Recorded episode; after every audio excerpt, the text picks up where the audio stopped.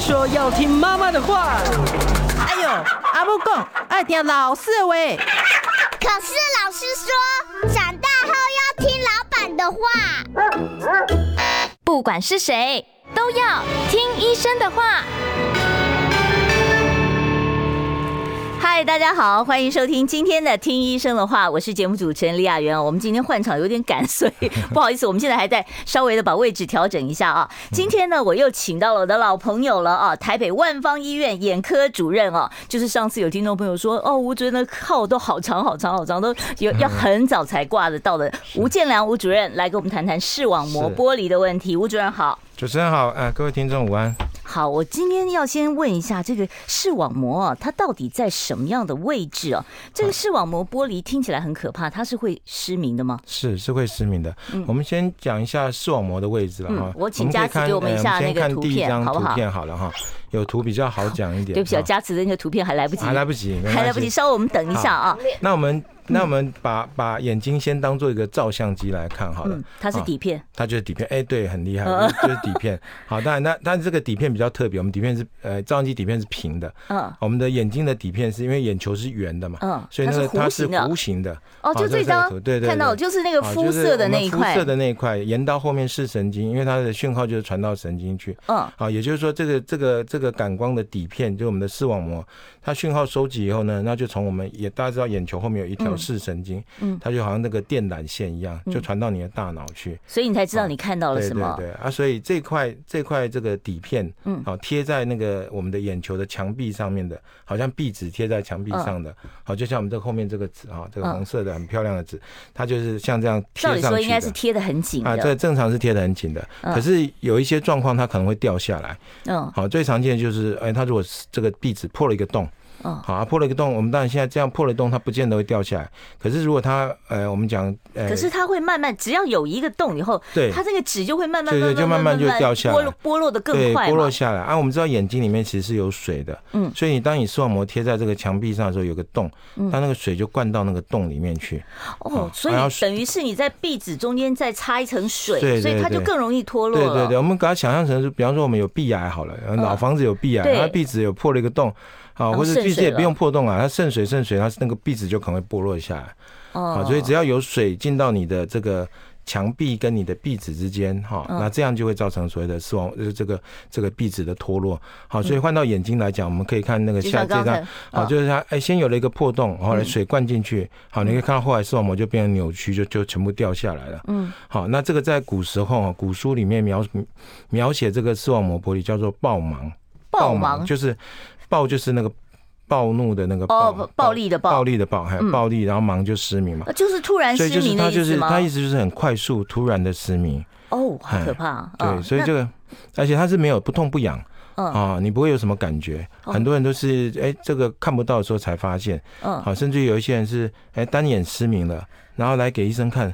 就是已经掉，全部都掉下来了。所以它经常是双眼同时发生吗？呃，双眼的发生机会大概，你如果一眼有视网膜剥离，嗯，另外一眼产生视网膜剥离机会大概百分之十五了，大概有一两成的病人。好、嗯，啊，当然如果有一些特殊状况，比方说你有开过白内障手术的，那可能机会也许会增加到三成。嗯，好像最近就有一个年轻人，就是呃开了两眼的白内障，好、哦，那后来就是产生了视网膜剥离。哦，我看到时候是年轻人啊呐，对，年轻人啊要动白性白内障，他可能是因为有那个异位性皮肤炎。哦，异位性皮肤炎跟白内障也有关系啊？这个关系比较间接了，因为他先是异位性皮肤炎，异位性皮肤炎就是他会有很多过敏的问题，他眼睛会过敏，所以他就点很多类固醇。我们之前不讲过，类固醇就会点多了会造成什么？白内障会造成青光眼。他这个病人他就点了以后就产生了白内障，那白内障后来就开了刀。嗯，好，他开了刀以后就，哎、欸，结果他就一眼就是视网膜就完全掉下来，而且是来看的时候就已经全部整个掉下来。他、啊、后来他虽然有开刀，但视力也是没有办法恢复。是。他、啊、另外眼后来过一阵子也是视网膜剥离。嗯，好，那我就要问问题，问到这里我就忍不住要插两个问题哦。像有很多过呃、嗯、像那个过敏性结膜炎的患者，他经常会自己去买一些凉凉的眼药啊水来点哦。嗯、像那些眼药水点多了，会不会将来也有这个视网膜剥离的风险呢？呃，其实他他。他这些过敏的人为什么容易容易有也会有视网膜剥离问题？因为常常在揉，哎揉眼睛也哦是个问题。好，还有就是你你你外嗯，如果嗯年轻人来讲，最常看到的视网膜剥离的一个很重要的原因，其实是外伤。好哦去撞到棒球打到啦棒球打到高尔夫球对打球到打了到的，嗯好，或是被比方车祸羽撞毛到球，有个病人是被羽毛球拍拍到就就就送我就好，或者我还有人去冲那个水柱 SPA，嗯很强的水柱打到往脸上冲啊哎对，打到脸上也是会有问题的。嗯，好，所以眼睛其实很脆弱，大家就是要避免这所谓的外伤，特别有一些运动啊，最好是要戴那个护目镜。嗯，好，比方说你去玩什么一些比较主题乐园那种哎云霄对飞对对车啊，或或者有者人是就打什么气弹啊什么嗯的，这个都需要注意。嘿就是不能够正面的被对对被呃这个强没错强力的力量打到哦。对对对那另外要问一下，这个视网膜玻璃，您刚刚说不痛不痒嘛？对啊，那它就是突然间一下黑掉吗？还是说是突然间一下出现了什么样的视觉上的变化？所以我们可以看下一张图片哈，我们哦嗯，我们看图片，呃，对哎对，这个这个就呃，我们可以回上一张好了，上一张，上一张就是呃，就是这个就是视网膜玻璃，这个是嗯刚刚那是卡通图啊，这个就可以看到在在我们这个上面有后面有这一圈是对视这网个膜，对是不对对？白白比较灰灰白白，嗯嗯嗯那是已经掉下来的视网膜。嗯，好，下面下面的它本来应该是很平整的对贴在对对眼对球啊后所以你面看到嘛。它是鼓起来的，嗯嗯好，还嗯，可以还可以看到上面还有个破洞在那里嗯，哦，好，洞那在个这就里裂孔，对，洞在就那个地方上面有个有一个有一个这个 U shape 的一个洞哈，嗯呃，那个洞就是呃水就从那边灌进去，所以它就掉下来。嗯好，所以就是这个视网膜玻璃的图片是长这样。好，那我们看一下说，哎，这个这个可能是视网膜玻璃的症状，其实最大最常碰到的就是飞蚊症。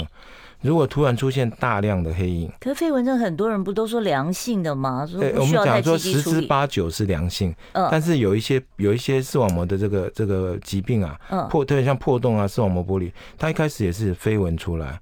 好，嗯，你想想看，那个破洞在拉扯，就是会突然间觉得有什么漂移的对黑黑雾这样子这对样对，飘我过们去大，部分的我们讲飞蚊症，大部分的飞蚊症其实是玻璃体的退化、老化。就是混浊了嘛对。对，我们叫玻璃体混浊哦。嗯那成因可能，比方说有一些像是呃后玻璃体膜剥离，嗯就是呢玻璃体跟视网膜它分开来，嗯，那就产生那种我们叫有些人看到环状的这种这种黑影哈、那叫卫视环，就是这些是属于退化性的一种呃这个这个玻璃体混浊，就飞蚊症。嗯，但这有一种些比较没关这系。种没有关系，这种可能就观察。嗯但有一种就是说它，它这个这个视网膜破了一个洞，那破洞的时候，你看到想到这个这个壁纸壁纸嗯刚才我们讲的是会拉开的时候，它可能会掉一些血血下来啊，哦，那些血血也出现也是飞蚊。所以那个视网膜不光是玻璃，它还会就是掉一些血下来，对，因为你啊就是你它视会网溶膜解扯吗？破的时候，哦，扯会破的时有候我一们些视网膜皮上屑面有一些这样对子。有一些血血，有一些色素。嗯，好，那那我们我们经常在在门诊看到会看到，哎，好，有些好像像像烟草的那种血那它血。跟正常的一般良性的飞蚊症怎么区分？是它的量比较多吗？还是说呃，它量样哎子不一一样嗯般会比较多啊，有时候会会有这个，呃，这它突然出现一一群呐、嗯，好会比较多啊。另外它，因为它视网膜在剥落的时候，它跟这个视网，呃，就是就是它拉扯的时候，它逐渐在剥落的时候，它产生一些亮光的感觉。很多病人会觉得，哎，灯泡在那边一直闪，一直闪，一直闪。哎啊，这个其实我蛮怕那个 闪光，你知道，有的时候半夜，你知道说春雷响了，然后闪电一闪呢、啊我都会想说，糟糕，我是不是得了什么眼科的疾病哦，对才会觉得有所闪以到。所以你有飞蚊，同时又有一些闪光嗯啊，但不见得就这一个定闪光是张着眼睛看到的闪光，还是闭着眼睛看到张的？着闭着其实都会看到。都会看到吗？嗯就是对突然间好像觉得什它么就好像亮了一就下，好是像不是？灯，就我们想灯管坏掉，那边闪闪闪那种样哦，子。是会闪，而不是对突然间亮一下，像对闪电那样子呃闪、吗？电的它比较像是坏掉的灯管那边一直闪呐、啊，哦因为它动一下就会是闪持一下续。的吗？呃，就是间歇性这样闪，间歇哦，不是说一直闪个不不停，是说一个几灯在分那钟边闪一下对对这样可能就子。这样闪一下闪一下这样。特别眼睛转动的时候就会，哎，闪的比较明显。嗯，好那那那这种闪光的现象，除了视网膜玻璃会闪以外，还有别的疾病是会闪的吗？就是我们刚刚讲，一般的飞蚊也会。哦，一般飞蚊一也般会飞闪蚊，因啊。为它我们讲大部分飞蚊是这个玻璃体里面有一些混浊嘛，嗯它这些混浊东西，它其实是因为它它本来玻璃体是、我们的玻璃体是我们眼睛里面像果冻一样胶状的东嗯，西，胶状的东对，西，那老化的时候它变成水化，嗯，它水化就有一部分是水，有一部分是胶，所以它就在那边晃来晃去的，嗯，所以它有时候就跟视网膜会有一些拉扯，那产生拉扯，我们玻璃体跟视网膜拉扯那一下。有拉到的时候，就会有可能就会出现亮光的感觉，然哦后，它有机械的力量去刺激你的视网膜，嗯，啊，你的感觉就好像有一个亮光闪一下闪一下，那那个影像会歪歪曲曲吗？呃看，到的会，它东最西主要是如果已经剥落了，那你就看到，哎，这个区域会看不到。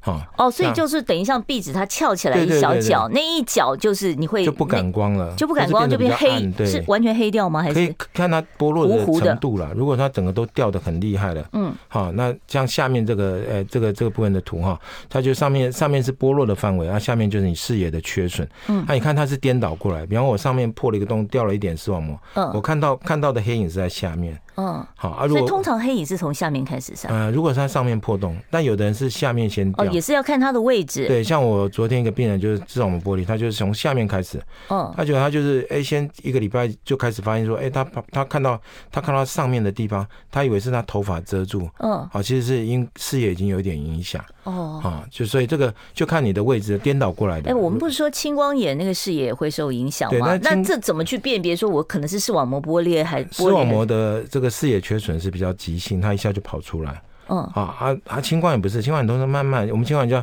视力的小偷，它是慢慢给一点一点视力偷掉，所以它视野不会一下子不见，嗯，它视野是慢慢的，你其实不会有感觉。是。那对您看这个视网膜剥离，从这个一点点破一个洞，嗯然后到整片整黑片掉，黑掉，这个时间有多长有？时候很快啊，有时候就是哎两三天就整个就看不到。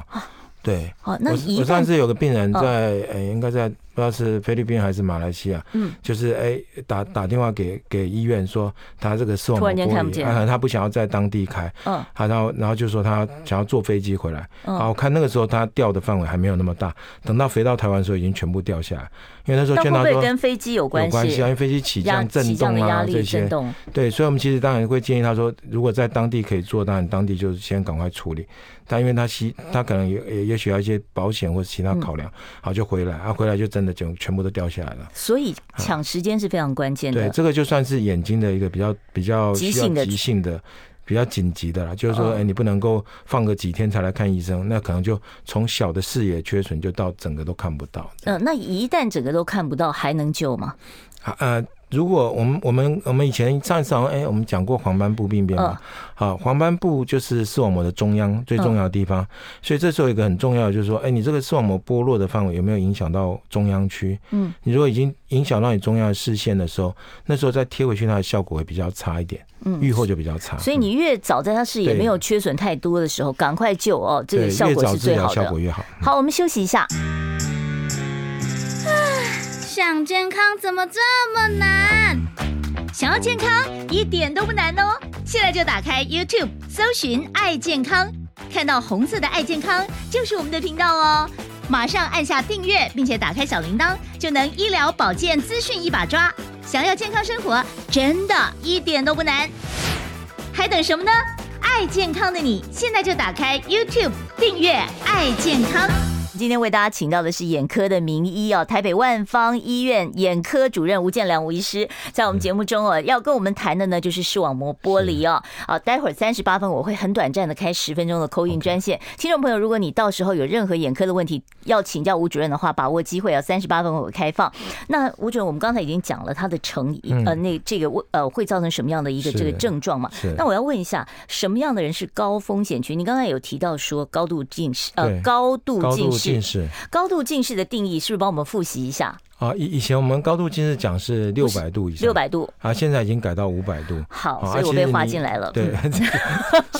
就在边缘这 样哈。所以第一个是高度近视嗯，好，那其实他去统可计是还有散光啊，还有老花哎啊啊，那个都要就是算吗散？光一起加进来，哈，是用加法的哦，不对是说我们讲近视哦，比方说你四百度近视，嗯啊，你又加上两百度散光，啊，你加起来也是五百度，就是散光减一半加过散散散去。散光是除以啊，二，常常除以啊二加那上去。那老花呢？老花不，老花跟这没关系，老花是我们的调节力的下降，所以老花跟这个这个疾病就比较没有关系。嗯哦，所以我们只需要啊，还嗯好又我以为又要多加一 项，所以我只要加近视加散光哈，对对散光还可以除以二散，光除以得二出来的数字就是你对，正就是确的你正所谓确的的，嗯我们叫球面等值，就是你的相对的近视的量这样子。好，我们这个高度近对，视第一个也，高度近视啊，第二个就是外伤，好、特别啊就年轻人。刚才讲到是球打到啊了球打那到种这些嗯嗯哈啊，当然遗传也有关系啦哈，就是不管是高度近视，会有一些你视网膜嗯周边的这些退化，跟遗传还是有关系。嗯，好啊，另外一个哎就是糖尿病，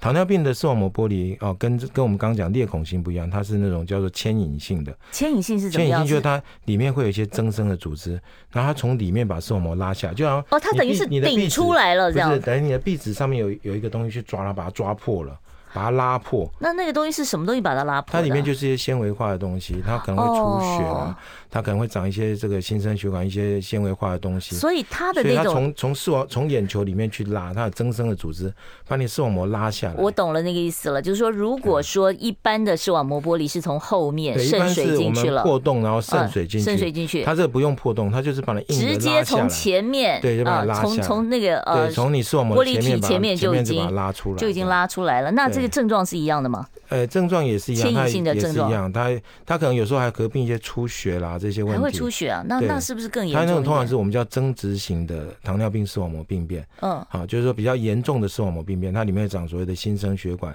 那也会有一些纤维化的组织。嗯这些那不组是织你等于是连玻璃体都一起毁掉了对，。所以那个就要做玻璃体切除，把那些纤维化的东西清掉，嗯再把视网膜贴回去，哇哦就是把这个牵引的力量、拉扯的力量把它去掉。嗯，好，所以糖尿病也是一个因素。那另外还有就是那当刚才然就讲类固醇的对药对水类固嘛，嗯醇那突然有一些飞蚊突然暴增的，这些人大家都要注意。还有一些激烈运动啊，就是像高空弹跳。哦，刚刚我们的小帮手说，哦，那他就不能去高空弹跳了。呃呃，那跳伞也不行了，对不对？对就是那种突然加速减速，嗯你就想说，我们不要坐以前坐公车啊，这个司机突然踩个刹车，你不是往前冲吗？嗯，那就是一个加速减速的那所以个。像那个主题乐园的大对对，那大怒怒神神突然下啊来，，然那后你眼睛里面的玻璃体那个也是突 free 然 fall 样，那种对，这样它，也是突然冲到前面又拉回来，所以这个嗯冲，自由落所体以在那你种，眼眼睛里面的组织也会这样被拉扯，嗯。所以它视网膜玻璃的机会就好，增嗯那我加就要问一下了，是年轻人他的贴的比较紧吗？照理说，他们年轻人去玩那些比是较是不危年轻险。人比较不危险像，我们年这种纪大更危险，像我们这种上了年纪的视网膜已经没粘那么紧的，是是再去玩就更危对险。对对，是没这样错子嘛？对不对，我有一年去 Orlando 开会，就去做了一个那个哈利波特的那个，就是那种脚都在外面哦，这对样呀，在这外面你知道甩的，然后甩下以后就就有点后悔，然后自己是眼科医生， 还应该好不只要是做这甩种事脚，没有甩眼 睛。啊那就这整个对啊，翻来他翻我去知道就很整危个险啊翻转的啦，对对，就是年纪如果大一点又近视的人，就不要去做那种太刺激的呃云真霄不好意飞思车，。这个我都做 过呢，我以后下次要小心一点哦。好，那它跟青光眼有没有什么关系啊？呃，当然青它光眼会造成视网膜剥离吗？视网膜剥离的时候，它当然也有可能一些色素的的的这个掉一些色素，也可能嗯会塞到，它有可能有时候也引发青光眼，或者是我们青光眼手术，呃，就视网膜剥离手术后，好，因为可能你有加这个呃扣环，或者说嗯诶、你有做玻璃体的切除，做一些手术后灌的细油，这些也有可能会造成续发性的青光眼，所以两者还是有一些相互的间关接系，的一个关间联接系的了关。系嗯，。好，那我要怎么检查我有没有视网膜剥离？我在家有没有办法自自己做一些什么样的评估？是刚刚说又不痛不痒的，嗯是，所以第一件事情最重要，当然就是说，哎、如果你是高度近视，你应该要定期的追踪了。嗯，好啊，自己自我检测，其实就注就意一是下散非。瞳那种就可对以对看得对到。对，就在一般的眼科都可以看。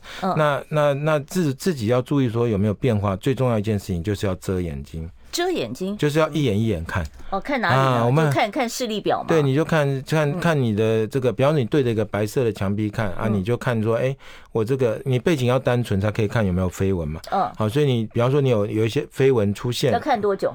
呃，应该是直接看就看得到了，有没有？不就用是说有跟什么没三有分钟五，不用不分钟用这不样用，就是嗯就是，但是就是你要遮遮眼去测试，就是哦，只左边对遮完对遮对右边这样对，子嗯因为。你如果两眼一起看的时候，你就会忽略掉。哦，我们临床上有时候一个病人来，跟一个眼睛都已经完全瞎掉，都看不到了，已经失明了，嗯他还不知他道都不吗知道，他可能从来就是因为用好一的直眼靠睛另看外一只眼睛看对，了，所以他可能会忽略掉。所以你就所以先遮眼去看白纸，对对看你对能不能看到一些飞蚊。那对有飞蚊也很大部分都是良性的啊，对啊，所以如果从来以前都没有，现在突然出现飞蚊，而且或做者你或者你本来有一点点一颗两颗啊，突然变好多颗，哦那你就要赶快去看医生。好，哎所以这个是自我检查的方法。对对好，所以到眼科那边检查倒是简单了，散瞳散嗯看一瞳，然后下。看一下，是医生就会用这个戴戴了一个好像矿工一样 这嗯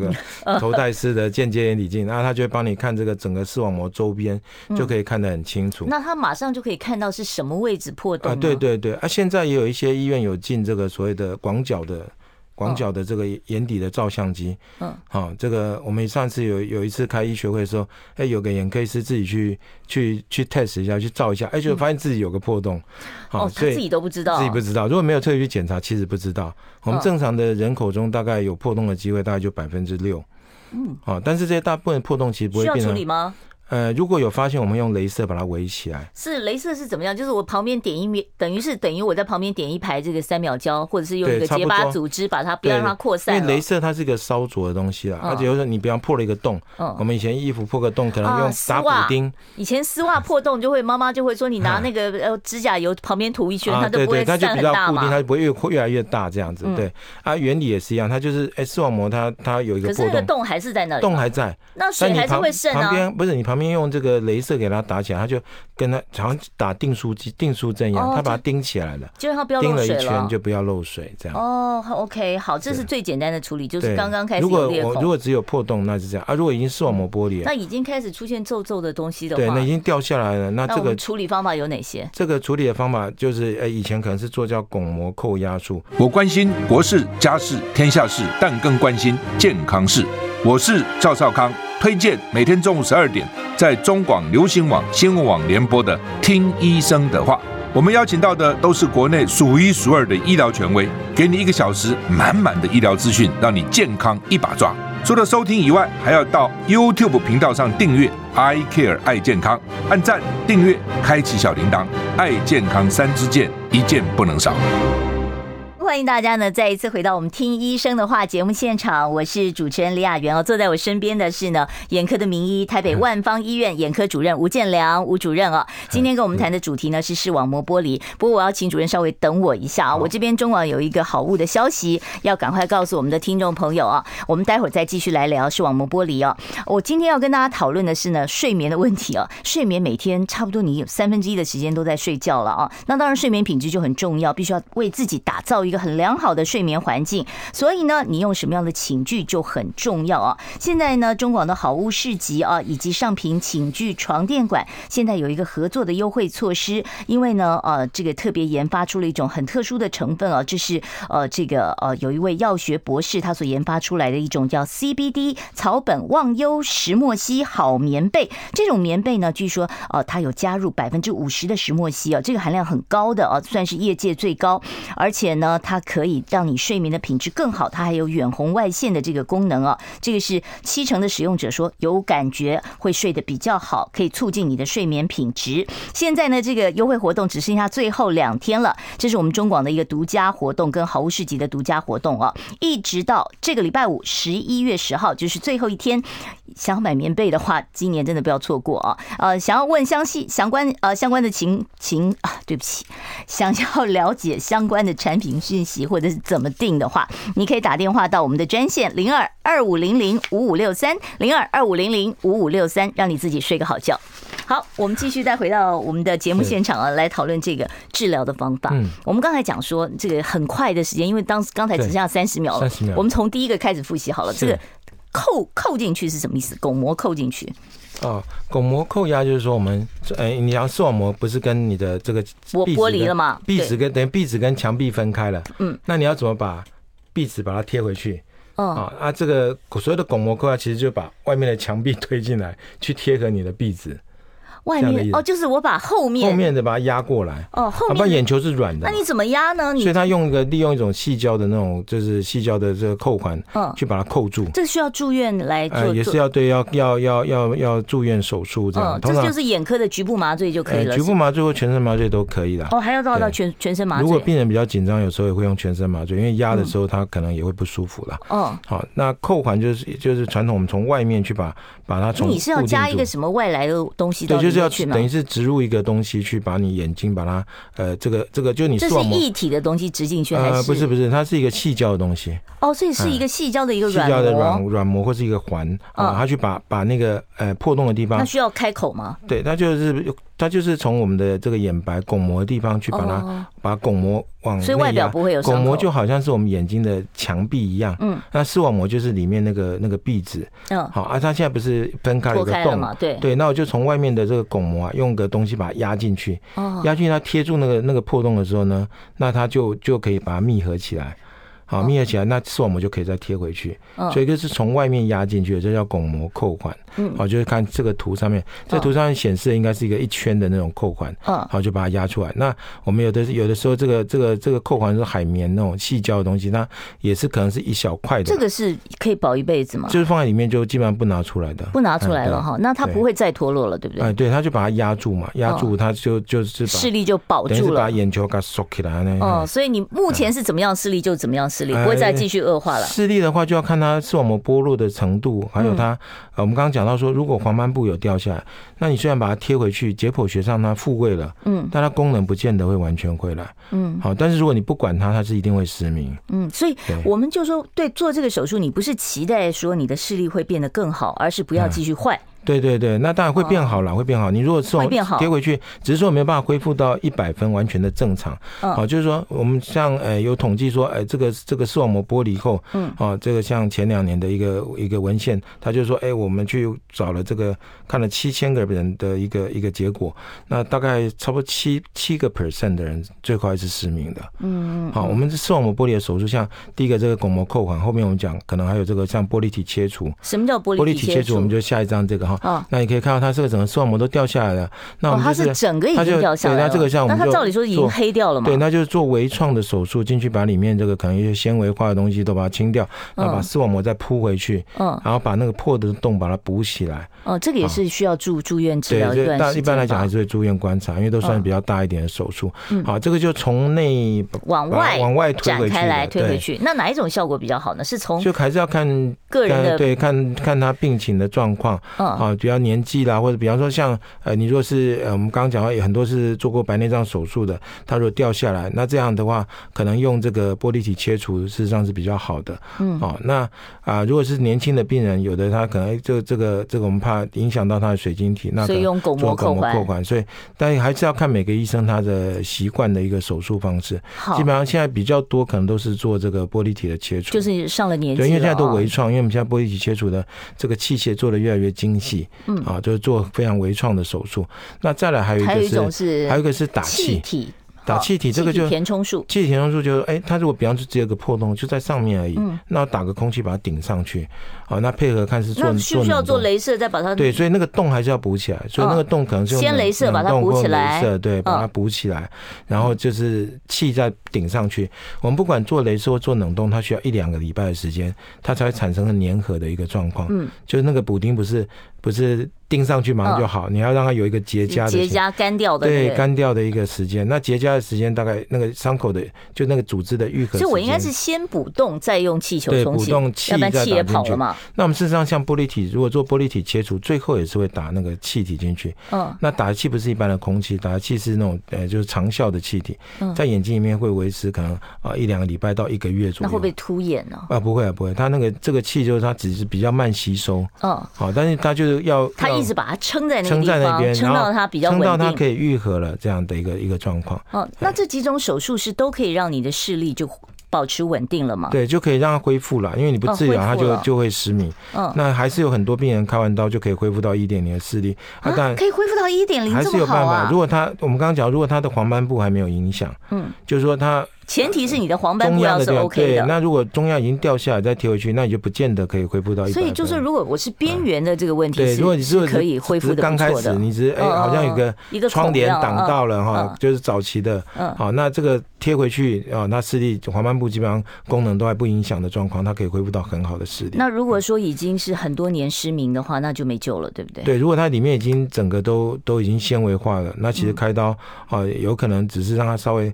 也许从呃感光好，感稍微好光一稍微点。改善一些，呃，嗯程度就变得不是那么大这样。是好，我现在呢，待会儿我要开放现场的扣印专线哦，我们的电话号码是零二二五零九九九三三零二二五零九九九三三。如果您也有眼科方面的问题想要请教吴主任，待会儿打来。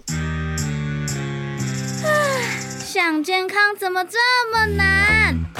想要健康一点都不难哦！现在就打开 YouTube 搜寻“爱健康”，看到红色的“爱健康”就是我们的频道哦。马上按下订阅，并且打开小铃铛，就能医疗保健资讯一把抓。想要健康生活，真的一点都不难，还等什么呢？爱健康的你，现在就打开 YouTube 订阅“爱健康”。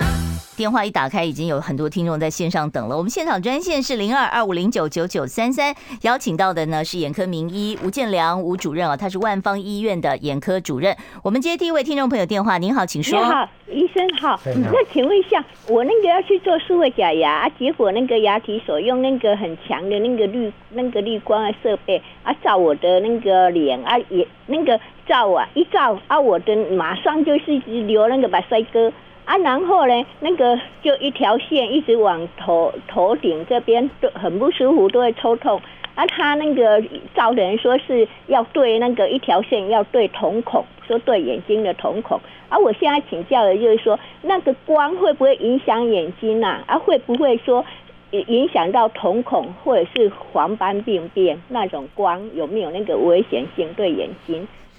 嗯，我不牙太理解您要做的是对他牙科牙科为什么会要照照到眼睛的光啊？数位用电脑要做假牙，要研究用电脑做假牙。电脑做假牙要照到眼睛？光？哦，他可能是做全口的扫描去哦看哦看这个呃，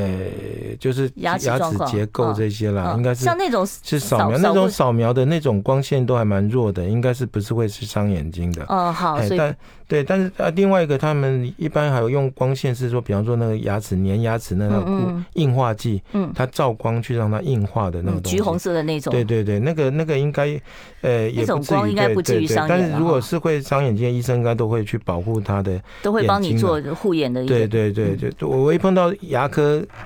跟眼睛的这个外伤哦，我有一个年轻的病人，十八岁，他去做洗牙，然后医生手滑把那个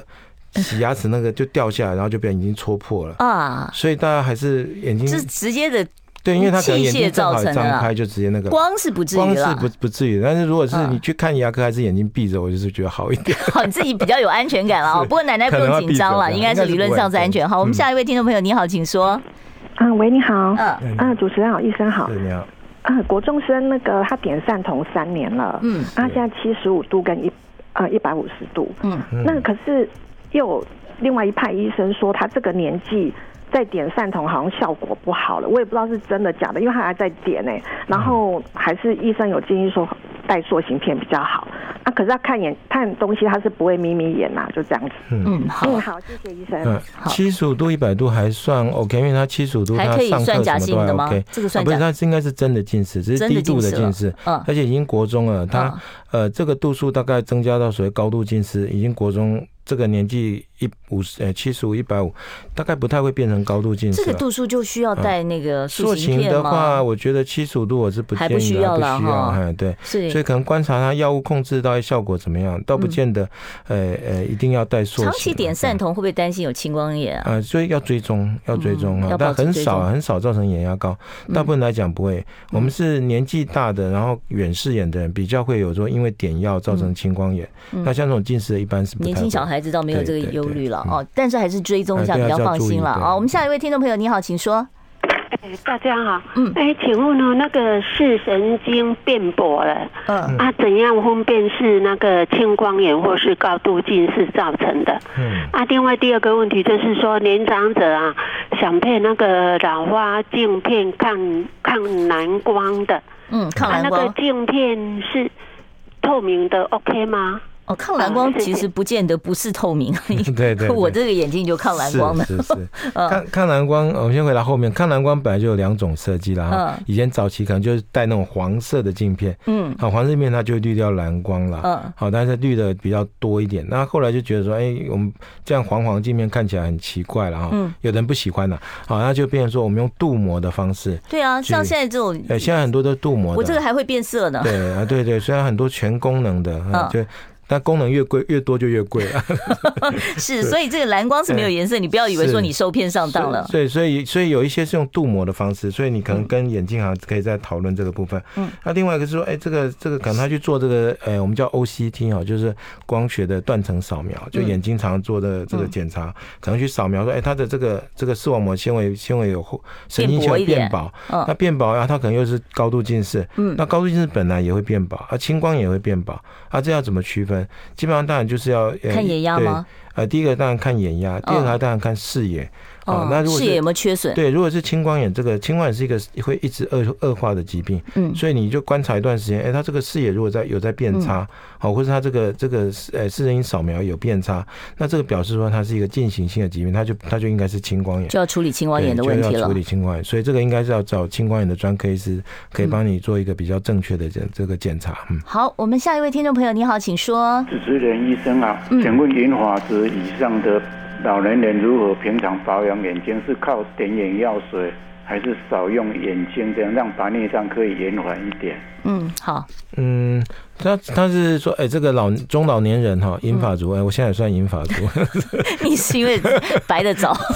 是呃你是金发族， 我是金发 族，其实也是银发族。好，那那就是说，哎、要到底要要不要特别点什么药了哈？当然就是要给医生看啦。如果你就有干眼症啊，点可能要点人工泪。人工泪液啊，如果你有这个白内障，他可能点一些控制白内障的药水。白内障也是有药水啊，可以有控有制有嘛，，但是控制是的不药可水逆的，只不可是逆啊保养嘛，就是让它哈减减缓恶化。嗯啊，但如果你都没有什么不舒服，应该没有什么特别药物说、哎需要来点说什么保养的药。嗯如果没有什么症状，没有疾病，眼眼眼睛基本上不需要特别点药物。嗯，好，那是不是要吃一点叶黄素？这就看看每个人这个你对你有没有这个觉对得？啊你对觉啊得需不需要？通常是说，如果你已经有点黄斑部病变，我就会建议病人吃一点叶黄素这些。嗯，啊，如果要预防白内障，我觉得最重要一点还是防晒，嗯就是要戴太阳眼镜，嗯或者戴帽子、撑阳伞这些，是因为它最大确定的就是紫外线对你的这个呃白内障会有一定的这个伤害。当然，另外如果有抽烟要戒烟这样。好，呃，我要麻烦在 YouTube 上的听众朋友，待会儿我们节目结束以后，你还可以继续的多等一下，我们待会儿找时间请呃这个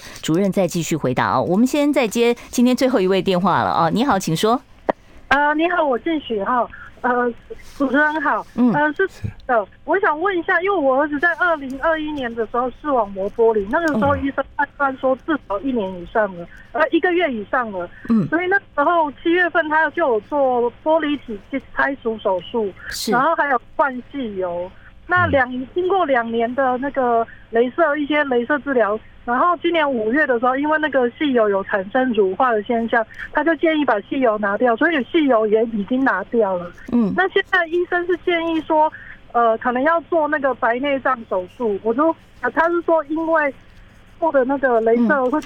白内障这样子，这个是有必要性的吗？或者是他的，因为他建议我自费啊，健保局审核没有通过这样。好，了解。我们现在赶快来回答，因为只剩下三十秒了啊。好，这个病人比较辛苦一点，就是他视网膜剥离发现比较慢，嗯所以他需要做比较复杂的手术，最后甚至需要灌这个叫细油，嗯细油就是一个填充，它不跟气体一样，它没有办法吸收，嗯那久了以后就会换像这样会有一些其他的问题，最后需要把它拿掉，嗯，好，那现在看起来已经治疗到一个稳定的阶段，他现在就是说这个白内障到底要不要开？嗯原则上，他如果是视力也确实有影响到，因为白内障的因素，那医生应该都可以帮他做健保的申请。是哎，就不会因为年龄的关系，我们五十五岁以下嗯都还是可以专案送审这样。嗯。好，今天因为时间的关系啊，我只能跟吴主任聊到这里了。谢谢吴主任，